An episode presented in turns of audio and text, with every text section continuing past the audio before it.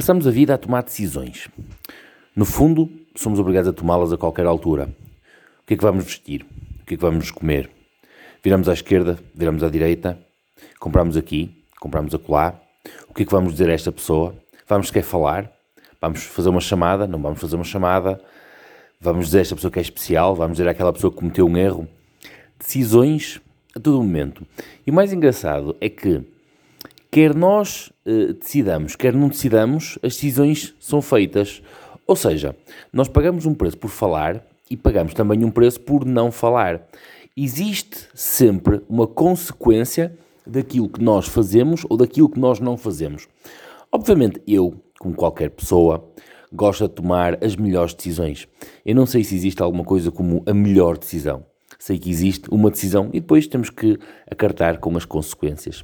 Eu lembro de um livro uh, sobre John Wooden, uh, que foi um treinador muito conhecido, vocês já, espero que saibam quem é, se não, passemos à frente. Mas John Wooden diz que uma das coisas que mais se arrependeu na vida foi ter sido demasiado firme com um atleta que, que teve. Ele tinha uma regra em que os atletas não podiam fumar, se fumassem eram expulsos da equipa. E ele um dia apanhou um atleta dele a fumar e fez a regra que ele próprio criou, expulsou da equipa.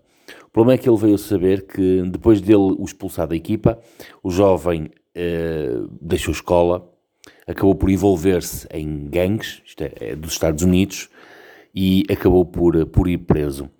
Talvez se ele tivesse sido um bocadinho brando com a regra que ele próprio criou, talvez ele tivesse tido uma vida diferente, talvez não tivesse uh, abandonado a escola, porque abandonou, no fundo, a equipa de basquete e por aí fora.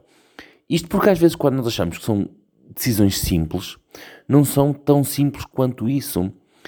E eu vejo-me num papel, às vezes, difícil, porque eu não tenho problemas em tomar decisões, francamente, não tenho, tenho que as tomar, mas fico sempre preso com aquela do terá sido a melhor decisão. No dia 18 de janeiro, eu estava no hospital, aliás, passei 6 horas e meia no hospital, por causa do Covid, não é? E uma das coisas que me atormenta até hoje foi, eu a certa altura estive trancado numa sala de isolamento com mais duas pessoas positivas. E estava lá um rapaz de 19 anos que teve mais de uma hora ao telefone, dentro desses momentos ele chorou, ele, eu, tanto quanto eu percebi, ele estava ao telefone com uma tia, ele estava a contar a vida basicamente toda e era uma pessoa cheia de problemas.